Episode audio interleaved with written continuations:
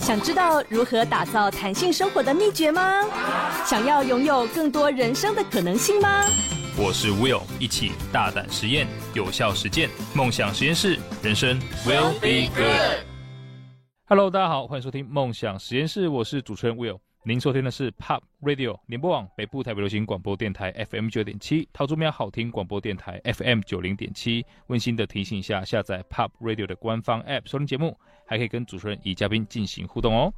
哇，今天呢，我非常非常开心，也为我的小孩感到开心呐、因为呢，看到他们心目中梦寐以求的呃玩具，而且我觉得大人看也是蛮疗愈的。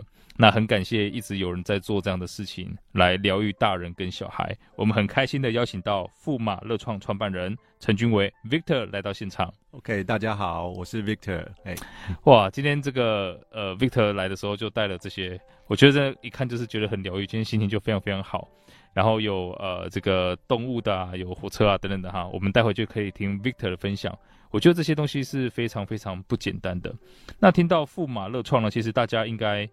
一时半刻想不到是做什么的，我想借这个机会请 Victor 先介绍一下。好，OK，那我先介绍一下我自己的的背景啊、嗯哦。那我我本身是土木工程硕士啊、哦，但是呢也是斜杠又转弯哦，然后转到了我自己最爱好的就是设计跟美术这一块。嗯、然后呃，我硕士毕业以后服兵役的时候就在思考下一步要怎么走，后来我决定放弃。公务员的这样的这样的一个工作模式，跑到一个比较有挑战性的设计工作，因为这还是我的初衷。然后后来因为当年就是电脑动画非常的盛行，然后我就想说，我想要走这一条路，因为实在太迷人了。后来我就。到申请到美国的学校去 Parsons 念，就是 Design Technology，就是设计跟跟科技。对，Parsons 我知道是一个在设计领域非常顶尖的学院。是是是.因为之前有来宾也是从那里毕业的。对，Yeah，呃、uh,，Lighting Design。对对对对对，没有错。哎，嗯，然后后来就是在。本来是想要走动画这个这条路，但是因为那年是刚好九一后两年，那景气其实非常的不好。二零零三年，对，零三年毕业，对。然后那个时候就在美国找工作，其实一直都找不到。那后来我就回国，然后也在台湾的动画公司待过。然后后来就是一个因缘机会，到了一个就是。我自己人生也想不到一个地方，就是我到红海公司去服务。哦哇！对，然后因为当时那个时候是在他们在做数位内容这一块，需要有关动画跟创作的人才，这样。后我就去那边，然后一待又待了八年。好，那其实事实上学到的东西其实并不是只有哦，因为红海其实就是一个代工厂，其实有很多工业制造的这些概念的东西。嗯，其实我学到最多的是这些东西。其实这些经验。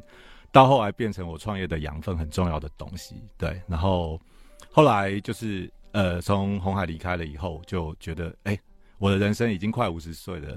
然后最后我也想要做创业这件事情，因为我从小我就很想要做一个玩具公司，因为我从小就是非常的爱，就是拼东西，就是呃模型、玩具东西。我不喜欢买现成的，我喜欢买就是半成品，要把它组起来的，对，要自己做的东西。然后。再加上我小时候的背景是，我们家其实以前是一个小型的印刷厂，最多的东西就是废纸，哦，所以废纸就变成是我的画布跟我制作劳作的这些这些材料跟题材，哦，所以就从小就是很喜欢做这些事情，嗯，后来就开创了这个富马乐创这间公司。那我们在做什么产品？其实事实上就是做的就是。呃，在国外来讲，就是 me mechanical model，也就是机械模型，就是可动的东西。嗯、但是机械模型其实有很多种材料，有用金属、用塑胶、用木头啊、哦。但是当年就是在创业二零一八年的时候，刚好就是二零一七年，刚好有一个全世界非常厉害的一间做木质拼图的公司叫 UGears，嗯、哦，那间是一间乌克兰的公司。然后二零一七年的时候，他在 Kickstarter，就是美国的的募资平台。他非常的成功，他做了一款火车，好，然后那个时候就是眼睛一亮，说哇，原来一个小公司，或是现在的科技跟现在的制造的科技可以做出这样的东西，好，后来我就决定想要做这样的一种产品，然后也研究了一段时间，然后后来就立志就是要做这样的一个产品，对，大概是这样子。哇，而且其实我知道，其实这些产品，呃，我在。介绍上面其实有看到，就是我自己也很 很很有兴趣嘛，我去看了官网，它其实有一些特点，就是首先您的材料一定是用环保的材质，对，所以让我们可以很放心的给孩子们玩。再第二个就是呃，它是都是用那个卡榫的方式，所以是传统的就是智慧 这种对对呃工艺。然后接下来你的全部都是可以动的，对，而且可能这个是火车，它有那个以前传统那种小细节，就是它呃火车会有。些微的那种晃动，嗯嗯，是真的要很用心观察可以出来的。嗯、然后最后就是一个在美学上面啊，我一看就觉得非常非常疗愈了。是。那其实刚刚听到 Victor 您本身的经历，我觉得有两点我很想再深入探索一下的。就第一个是，呃，您在从想要做动漫到红海制成这一段，就当时的心情是会不会觉得说啊妥协了啊，人生就是这样妥协了？其实，其实。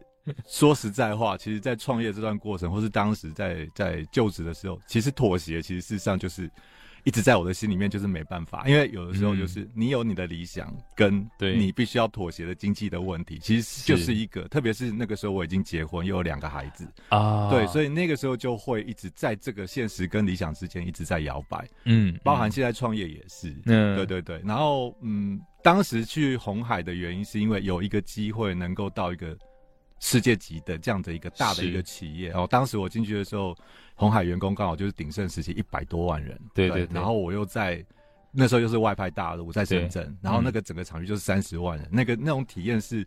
在台湾是没有办法体验到的东西哦，对，所以那时候是外派的，那时候是外派，对对对。然后那个时候跟很多的，因为底下其实都是大陆的一些很优秀的，就是数位内容的一些嗯一些同事们。那那时候也是到全全中国各地去网罗一些比较厉害的这些对这些年轻的刚毕业就很厉害的一些学生，所以跟他们其实一直在做一些很有趣的事情。当时就是在做。这边我大概可以讲一下哈，就是说当时我们是在做什么产品？其实那个时候就是 iPhone 之前，其实大家有很多人都会用电子相框，就是对对对对对，相机其实是不充软片，而是放在一个类似像一个 photo frame，就是一个相框，然后让它自动播放。是是。可除了相框以外，还有什么 content 可以放进去？嗯，那个时候我们就在做这样的东西。哦，对，就是说，哎，我们可以做时钟。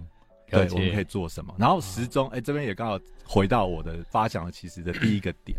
那时候我们为了要做时钟，然后又不想做很 fancy、很传统的钟，嗯，我们就跑去北京故宫去找最古老的那种钟，日晷那种。对对对，然后那种机械结构非常的复杂，甚至有一个钟就是乾隆的最爱，叫做就是镀铜金写字人钟，就是那个钟其实非常大，底下有一个人，哇他会写毛笔字，会写。八个字叫做八方向化，九土来往。你如果有去北京，你们可以看到这个东西。哇！然后那个那个东西其实就是到后来在创业的时候就很就觉得，哎、欸，这个东西其实是非常有意思。因为在十八世纪、十九世纪的时候，根本没有电子这种东西，全部都是机械。哇！对，所以他怎么去做出来这个东西，其实是一直我很有兴趣的事情。了解，对对对。哇，那那那。我觉得这个是蛮蛮真的蛮酷的经历，因为我都不知道说红海里面有这样子的一个 呃部门在。对。可是我相信在这个工作过程中，你也是有很大的成就感。对。而且在这样大的企业里面，是。那在接下来你要准备创业的时候，我相信那个其实要克服的意志应该是要蛮坚定的啊，就是因为你要放弃很多，对，重新创业。是。那时的心态是什么呢？让你决定说哇，放弃。八年，我相信那个收入应该是蛮高的。哦，没有，没有，没有，没有，为什么？别这么说，因为其实当时也是因为，其实事实上，在我在红海的第四年的时候，其实这个数位内容的部门其实就就消失了啊。对对对，因为他后来发现，就是 Follow Friend 又进化成 iPhone 以后，那个 APP 的那个时代就刚好把。除了相框这样的东西给打趴了，对哦，对，所以到后来我们也转做 A P P，但是后来转做 A P P 其实效能不彰，因为我们其实我们的部门只会做 content，不会做行销，所以其实就卖的很烂，对 对。然后后来慢慢慢慢的部门就就裁撤，后来我又换了单位，其实会比较接近 Cloud Computing，就是云端的这个部分。OK，对，然后。到后来，其实呃离开了以后，后来因为我本身本来就不是 IT 背景的人，嗯，嗯，其实事实上在那个地方，其实事实上也待不久，因为后面的年轻人都比你还厉害，对对对，所以后来我想说，二方面也想说回台湾，对，是。然后后来我就就直接就是离开，然后就回来就开始考虑创业，因为哦，对对对，哎，可是你这样在看到创业的时候，因为呃，我觉得刚刚有很激励年轻人的一个点啊，就是您也是到大概快五十岁对才开始创业，所以我要告诉他是真的呃永远不嫌晚，是，而且呃这个从 Victor 的经历来看，其实真的。在那之前的所有经历都是养分，对，真的，因为我从红海这边毕业的人听到，其实是抱怨比夸奖的多。但是我觉得现在可以看到 Victor 现在是很棒很棒，因为你会讲你学到什么东西，而且也应用到现在。因为其实红海的制程真的是顶尖的，对，真的是没话讲。那另外就是在呃看到 Victor 他有提到，在一七年的时候有这个 UGears，啊、嗯，看到他们在 Kickstarter 很成功，嗯、呃，很多人觉得说，哦，我碰到这个，我觉得。别人成功应该轮不到我，可是 Victor 现在反而是说，哦，这个成功的话，那我应该也可以开始去做做看。我觉得这个心态是非常非常微妙的，也很值得所有的听众朋友细细品尝一下。从刚刚 Victor 分享里面，我们看到很多就是创业者的心态。呃，先不要讲有没有创业了，就是这一种用创业心态来过人生的态度，我觉得是非常值得学习的。OK，所以待会呢，我们要聊更多更多 Victor 的故事。我们休息一下，马上回来。梦想实验室，人生 will be good。Hello，欢迎回到梦想实验室，我是主持人 Will。今天呢，非常开心邀请到富马乐创的创办人 Victor 来到现场。那刚刚呢，Victor 分享了他的算是人生这个不断走弯路再折回来的过程。那其实呃，我们的结论很简单，就是没有什么白走的路。所以也希望大家可以好好的学习一下 Victor 的这个心态，往回看，然后去看看你走过的路。其实很多时候答案是在回头的时候。这是刚 Victor 跟我分享的，我觉得非常非常美，跟大家分享一下。所以呢，呃。听完了 Victor 他过去的这故事啊，我们应该要开始更专注说，哎，那 Victor 你最有热情的这个现在的创业这样的事业，你的产品是长什么样子的？那在我的这个。很有兴趣，就是常常我在看你产品看到忘记时间，因为很有趣，真的很有趣。所以呢，是有比如把台湾特有的生物，看到绿蜥龟啊，嗯、啊黑面琵鹭这一种，还有像特色的景点啊，嗯、甚至像阿里山的火车啊这一些，呃，都用木质，然后用拼图来去变成是一个模型。嗯、所以当时你在做这些模型的时候，为什么是要选呃木头，然后拼图的形式变成是就是木质这种材料，而不是用别的方式呢？OK，其实事实上这是经过考虑的啦，因为第一个，我们本来想一开始我们是先想到我们要做的主题是台湾特有种，因为那个时候二零一八年的时候，那时候环境教育台湾特有种这个主题其实非常的火红的，对，然后再来是我也有朋友是在环保界服务，他就说，哎、欸，这个东西是刚好是政策需要，对，那那个时候我们其实也很单纯，就是说我们去做一些东西，能够去跟政府的环境教育去做结合。然后去推广，一开始的初衷是这样子，嗯，对。然后，但是到后来，哎，就后来就会开始决定它的材料是什么。当然，永续环保的材料一定是首选，因为如果是高污染的塑胶啊，这些像 PET、PVC 这种塑胶，对，这种环境教育绝对是没办法出现的这种东西，因为它就是一个高污染的东西。所以后来我们就选定就是再生材料，就是密集板，因为密集板其实事实上是树皮。就是你伐木完了以后，那些树皮其实集中起来，在高压，然后再加上胶去粘合的，所以它其实是永续回收的材料，然后又无毒。Oh, okay. 对，那。而且我们东西是纽西兰进口，也是有通过环保的一些等级认证，它是 E 万等级的，所以是无毒的。哦、哇，对对，应该应该讲说 E 万等级其实是它里面的一个甲醛的含量。嗯，然后甲醛含量如果是完全是零是医疗级，那那个、嗯、那个很贵，那个我们就没办法用。但是符合标准的最高级是一零一级，我们是用的是这一级，嗯、所以、哦、对，okay, okay. 所以我们的产品其实事实上我。不瞒说，就是我们的产品其实是由大陆来代工的，因为台湾没有办法做到这么细，然后价格又合理的东西。了解。对，所以进口一定会经过海关，海关进口一定会送检测，嗯，所以我们东西要检测才能够进台湾，所以基本上都是没问题的。哇哇哇！所以是非常高标准的这个品质的这个检验。对。哎，那这样子，您在就设计产品的时候，因为看到很多的主题是很多样性。这个灵感都是从哪里来的？您平常有一个就是收集灵感的素材或是方法吗？呃，其实我们在发想这个产品的时候，就是第一个就是说，哎、嗯，比如说假设我现在要做台湾的国宝鱼樱花钩吻龟，嗯，好，那就有几个重点，我们一定要掌握住。第一个，它一定要像，嗯、一定要像那个样子。哦，对，我不能把它 Q 版化的太严重，因为那就不是樱花钩吻龟。嗯，第二个，它动起来样子要像，所以这又跟机械结构跟动力有关系。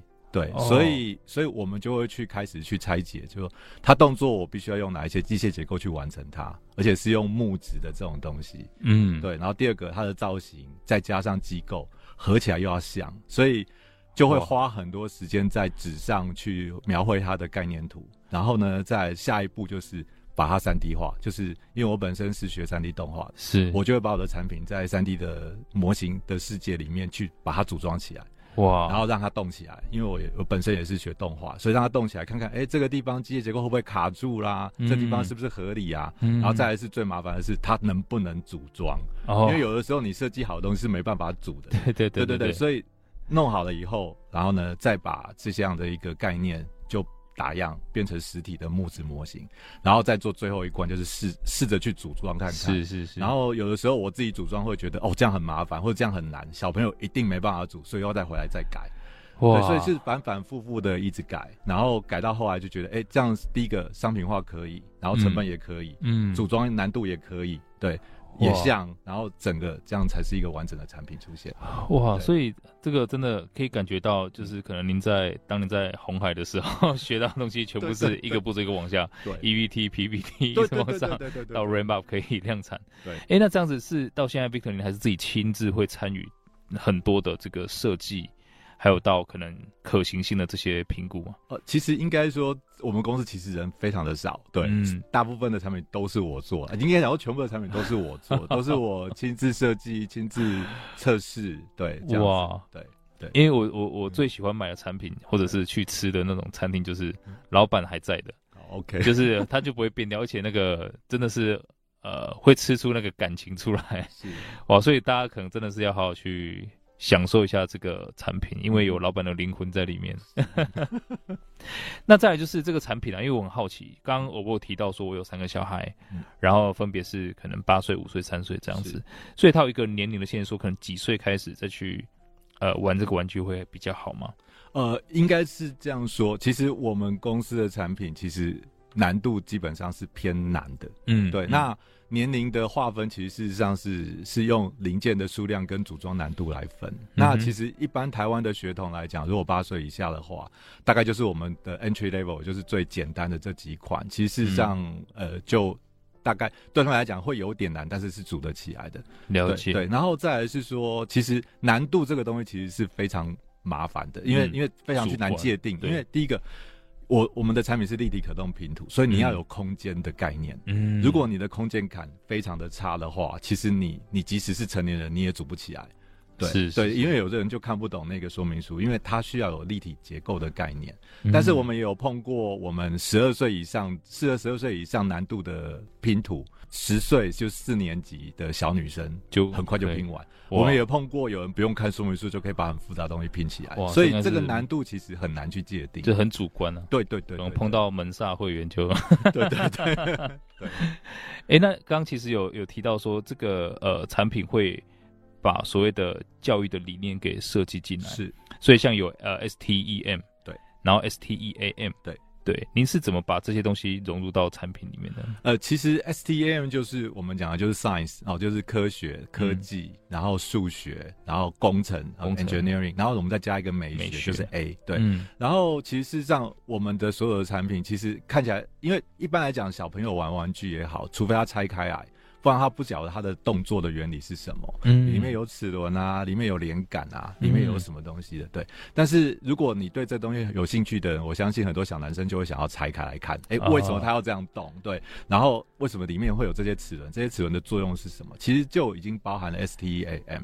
但是我们因为我们的说明书其实碍于篇幅，我们没有办法把所有的我们这一次的产品用到的原理全部写上去，嗯，那样会变成一本教科书，对对对对，会非常的复杂，甚至。有一些有一些东西，其实用到高等的运算，像拉普拉斯转换，就是有一些像凸轮加上连杆的这种动作，其实它的移动轨迹其实是非线性的哦，对，okay, 是非常复杂的。okay. 那如果你真的要谈它的数学，其实是非常的复杂。对，那这种东西其实 STEM 其实就是教育，所以我们希望就是呃，用很浅显的机构跟很浅显的这个这些元件去兜出这样的一个产品，嗯，然后当然这是我们也要努力的地方，就是可能我们的官方网站会回过头来去教育说，哎，我们用的这些 principle 到底是哪一些？对对对，然后再回过来 review，但是这个是我们下一步要去努力的部分。我觉得这个是很值得做的，就是当呃你们开始把后面的原理也带出来的时候，哇，很多家长应该会非常非常喜欢，是。因为可能是连我自己都不懂。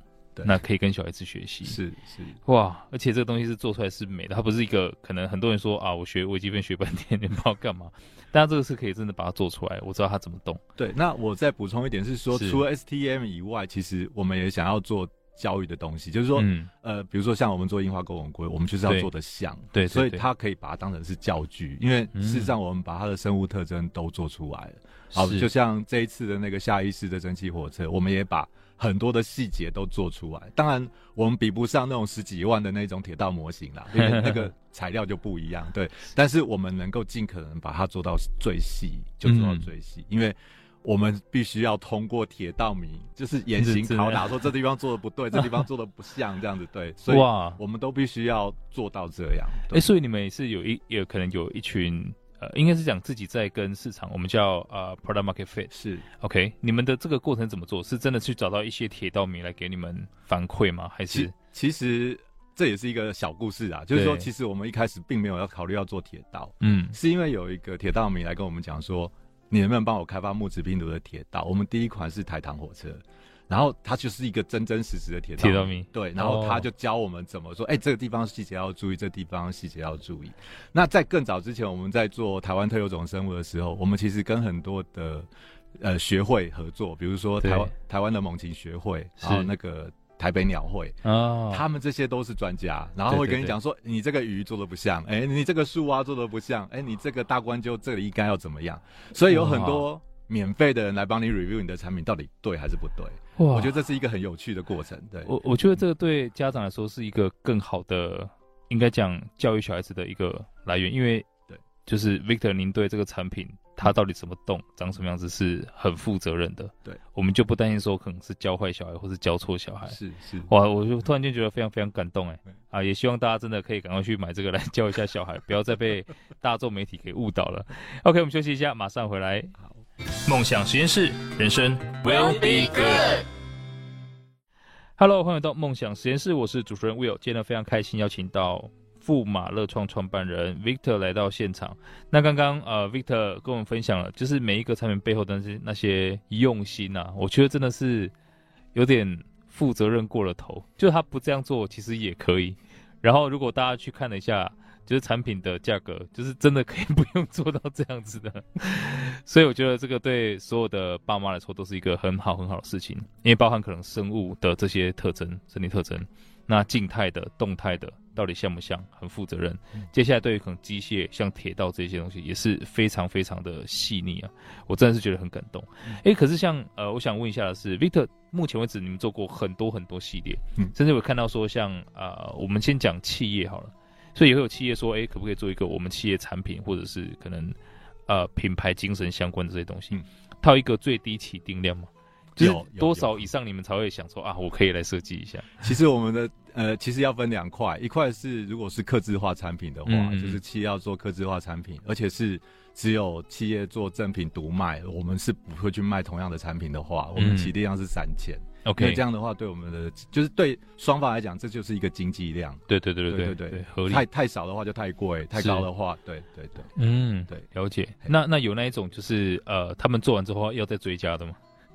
目前是没有，对，目前是没有，目前是没有，对。但是我们有另外一块是 IP 啦，就是我们去授权，就是企业的一些东西，嗯、像我们跟 U-Bike 合作，我们就有做 U-Bike 一点零跟二点零的木质拼图模型。哇，对，然后就是跟微笑单车有限公司合作。哦，对对对，然后另外一个是跟捷安特，捷安特底下有一个自行车新文化基金会，嗯，就是如果你有去环岛的话，你可以拿到认证，那个就是自行车新文化基金会发的。哦，然后他们希望在认证的时候给他一个比较特别的礼物，后来我们就是做了一个自行车的奖杯。就是它其实事实上是踩着自行车会动的。那那、哦、那个模组就比现在目前我们卖的产品比较复杂。哇，对，它是会踩踏的。对对，那那个其实也是跟企业去做结合的。哦，所以你你们在跟企业也是会讨论这些设计的东西，会不会比你自己设计还要就是麻烦很多？其实我觉得这个也是一个很有趣的过程，就是说，因为一开始我们跟捷安特合作的时候，我们是要卖一个环岛的钟，因为钟有十二个方向，刚、嗯、好环岛就是十二个景点，对。对，这样子来环啊。那后来就是当时就是捷安特的主管就跟我讲说，来，我给你一个题目给你挑战，我想要一个脚踏车上面有人会踩。嗯，我听到完了以后，我就觉得哇，这个是一个很好玩的挑战，嗯、对，因为我很喜欢做没做过的东西。然后我就一个月以后就给他给他一个 prototype 给他看，啊，真的就踩得起来，哇！他就说我们就来做这个东西，这样。对我我很喜欢企业给我出难题，因为这样的话我就会再往前一步。对哇，哎、欸，这个我觉得真的是蛮开心听到了，因为一般可能我们对比如说合作的伙伴提要求的时候，通常只是会被骂而已。Victor 是很乐于接受挑战的，对。哎、欸，所以设计过这么多的不一样产品，呃，这个过程当中，您。有没有印象中最复杂的呃一个设计作品？哦，其实一开始我们在做之前的那个台糖的火车的时候，其实事实上是碰过最多钉子的那个、嗯、那个模型。哦，哦，因为第一个当然也是因为我们的开发经验不足，所以那种所谓的六个轮子，然后全部都要用同一个连杆串起来的东西，嗯，这个动起来其实事实上我们是试了。七次的，我们其实改了七个版本，然后打样不知道打了多少次，最后才成功。因为它会互相干涉，干涉的意思就是说会卡住。对对，然后而且要同时动又要很顺，对，这就很累。但是这个就是一个这些失败的经验，到后来就变成我们这次能够开发下意识的这个部分的养分。因为下意识更难，阿里山火。对对对，因为它的它的气缸是非常特别的，就是在它侧边。嗯，它不是对称，是正中间，这更难。对，所以所以其实事实上这些都给我们一些很多开发的养分啊。对，哇，对，真的是，这这次下一次，我说我现在因为它就活生生在我眼前，我刚刚也转了一下，我发现它真的是一个，我很难相信它是用拼拼出来的，我感觉它是在可能工厂里面用很精密的那种制成把它做出来的，所以可以告诉我们一下，这个下一次我大概是花了多少时间去？或是当时的台糖第一次那个时辰大概是花多久？其实台糖的整个开发期大概是四个月，哦，对，四个月。但是后面就下一次就只剩下两个月，因为它其实就越来越快。嗯嗯对，就是把一些不应该走的岔路其实就避免掉。那我们的公司的产品其实事实上是这样，就是说我们会拿以前。好玩的机构，再把它 combination 就是合起来，OK，, okay. 这个再加这个又会变另外一个，哦，所以就有很多的，对对，有很多的 mechanical 的 database 在那个地方，嗯，对，对，对，哦，所以你们 database 也是会拿来教育可能您的其他同仁，对。啊，那之后可能你就可以不用再这么累了，对对对，就开发的速度会变得比较快，哦，对，哎、欸，所以在这个呃，就是做像呃之前台糖火车，还有这次下一次火车，有没有就是最困难的时候，就是之前完全无法。想象得到的那种困难，花最多时间克服的有。其实我们在做下意识的时候，因为下意识其实它总有七百零八个零件，非常的小又非常的细。对，我们本来那时候想要放弃，就是说我不要做这么小，我可能放大。对，放大可能就会比较容易一些。嗯，嗯，对。然后后来发现，其实放大第一个。成本会变得非常非常高，嗯、对。然后这个部分，因为我们东西还是要销售嘛，还是要卖出去，对，对，而不是只做一件纪念品。所以到后来真的就是还是把整个限缩在原来的尺寸上面。那当然就开始不断的打掉重练，这边不行就换别的这种方式去思考。哇，对对，所以就。后来也是也试了非常非常多的机构的这种结构，后来就是最后试出来是这样，目前这个版本。对，这个过程当中会有那一种就想说，哎，这个应该是做不出来，会有这种感觉的时候吗？会会啊，真的会有。会那碰到这种感觉怎么办？碰到这种感觉，其实事实上就先把它放一边，因为我、啊、我觉得如果你一直纠结在那边，你会跳不出来。对，啊、然后我通常都是。因为我平常就是有在在走步道、爬爬山，对，嗯、然后这个部分其实那个时候其实都是在思考的时候，对对。然后有的时候就是像下意识的解决方式是在洗澡的时候灵光一闪，哎，用这种方式可以，对。然后第二天早上马上试，对，然后马上打样，哎，那就可以了，对。哦對，都是有的时候都是灵光一闪，对。哇，哎，我觉得其实这个是哎给大家各位听众朋友一个很棒的，我觉得模范啊，一个典范，嗯、就是遇到难题的时候不要。硬扛，可能真的可以先走开一下下，然后呢，走开一下不是在那边划手机，是把这个问题放在脑海里面。嗯、那可能在散步的时候，或是洗澡的时候，就会有灵光乍现。呃，这是一个很棒的，我觉得小佩博啊，对于很多创业者应该都有这样的一个历程。所以现在呃，这个企业也创办大概五年的时间，您在接下来会有什么进一步的计划吗？OK，我们其实事实上一开始就是想要走向国际。那台湾的市场其实就是我们的一个练兵场了，嗯、对对对，对，就是一个实验室，一个练兵场。对，那我们的产品，因为第一个，如果产品出问题，我们要做售后服务或者做后面的一些处理的话，会比较好解决。毕竟不是在国外，嗯、然后再来是台湾的消费者，其实实际上是出了名的挑，对，对，所以如果我们能够。经过他们的考验，对，那基本上出去就应该就不会有太大的问题。所以，因为公司也走到现在第五年，那我们也是积极的想要往下一步走，就是能够走出国际。那事实上，我们去年就已经在德国跟法国就有参展，哇，对，然后也也获得了一些回响，但是。还是没有拿到实际的订单，因为这个可能也跟报价跟后面的一些部分，因为我们也没有经验呐，所以这部分我们还要多多学习。哦，对对，对。哎，那这样子目前有没有什么？正在设计当中的系列呢？哦，有，我们现在下一步就是目标全台湾铁道迷最爱的台铁。哎，哦，对，台铁的蒸汽火车其实非常多哇，对，然后那些经典的，我们应该都会列入到我们的 product list 里面会做这样子。哇，哎，这个是好消息，哇，非常非常期待。是，哎，这样子在呃，我相信。Victor，你在平常创业是很忙，而且您自己也参与很多在设计，所有产品都是您设计的。嗯，您自己在可能生活啊，还有可能工作上面是如何保持呃平衡的？还是你也觉得很不平衡？其实应该讲说。创业者来讲的话，其实你二十四小时其实都在想公司的事情，这个我必须要讲实话。即使你在跟朋友聚会聊天，或是跟太太一起去出门散步、爬山，其实你心里还是在挂记着你的产品下一步要怎么解决，要怎么卖。对对对，这些东西是一定会的。这个讲实话，对。那怎么去平衡？其实事实上就是因为你的你的想法是停不下来的。对。对，但是你身体需要休息，需要放松，所以适时的有一些休闲活动是必要的。嗯，对。那因为我太太很喜欢爬山，很喜欢走步道，她就会把我拉出去。不然的话，其实我在家里还是在想这些事情。对对对对对，所以所以我很感谢我的太太能够及时的把我拉出去。哇，对对对。哎，那您的太太都是您都是在上午爬山，还是在？哦，其实我都是在假日，就是礼拜六、礼拜天啊。对对对，OK。所以平常的运动就是以爬山为主，以爬山为主，然后可能就是骑自行车或是散步这样子。哦，对。哎，这样子，像您从呃刚刚一开始分享您自己的故事啊，真的是很多的不一样转变，然后学的东西也是非常非常的跳跃。那到现在，我相信有很多可能本来都。不觉得可以克服的困难，但是也一路走到现在。呃，在您的整个人生过程当中，有没有几句啊，或者是一句你觉得影响你最深的话呢？OK，其实为了这句话，我还真的去 Google 去查了一下，对，然 后然后看哪一句话是最适合我。但是我最近有看到一个概念，其实蛮适合我现在的心境，就是日本人讲的 Ikigami，就是活着的意义到底是什么？生之意义。对对对对对，嗯、那其实最近也有一本书也是在讲这件事情，就是你生。他说叫生甲斐，就是你的生、嗯、你的生命的意义到底是什么？嗯，它其实事实上就是包含了四个点，就是热情，然后再是 profession，就是达人，就是你是不是很很很懂很了这个东西，然后再来就是 mission，就是你的使命是什么，然后再来是就是一个 vocation，就是你的天职到底是什么？我觉得。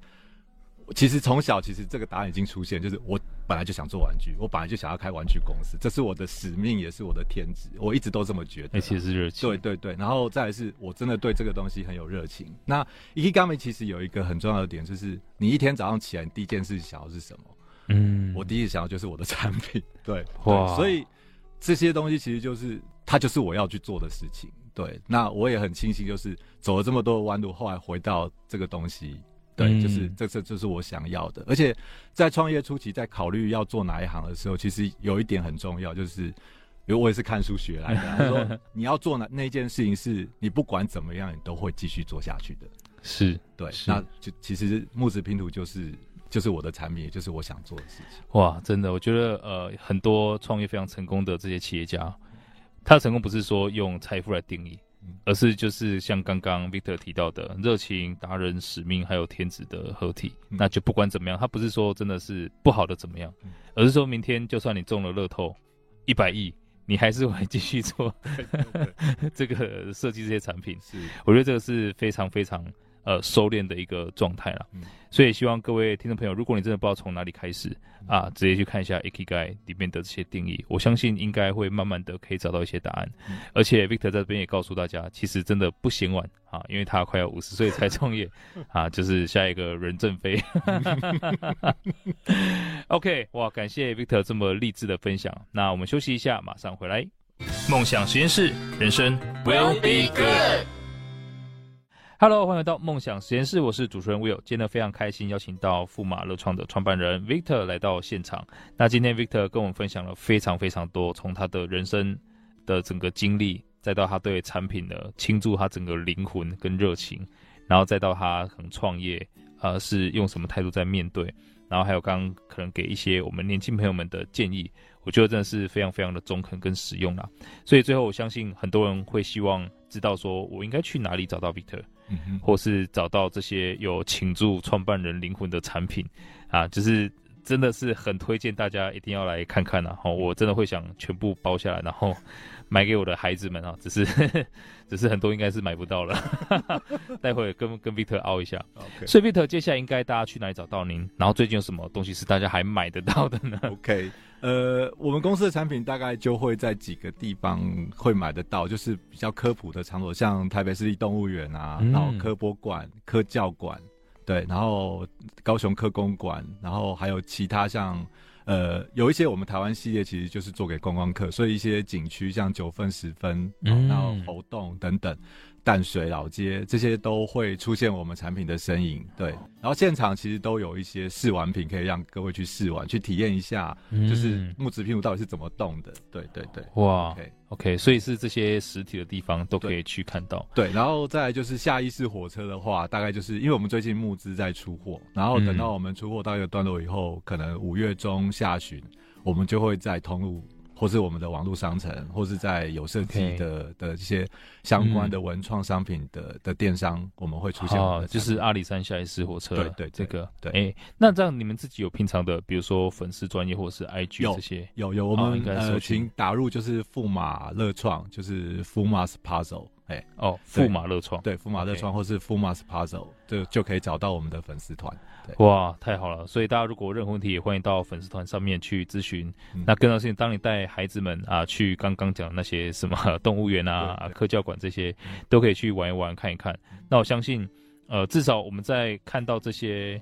作品的时候呢，是不用担心说它会有什么误导的成分，嗯，然后它非常非常健康，也符合美学，嗯、就是呃家里面的玩具最好全部换成这个，会不会太太绝对一点？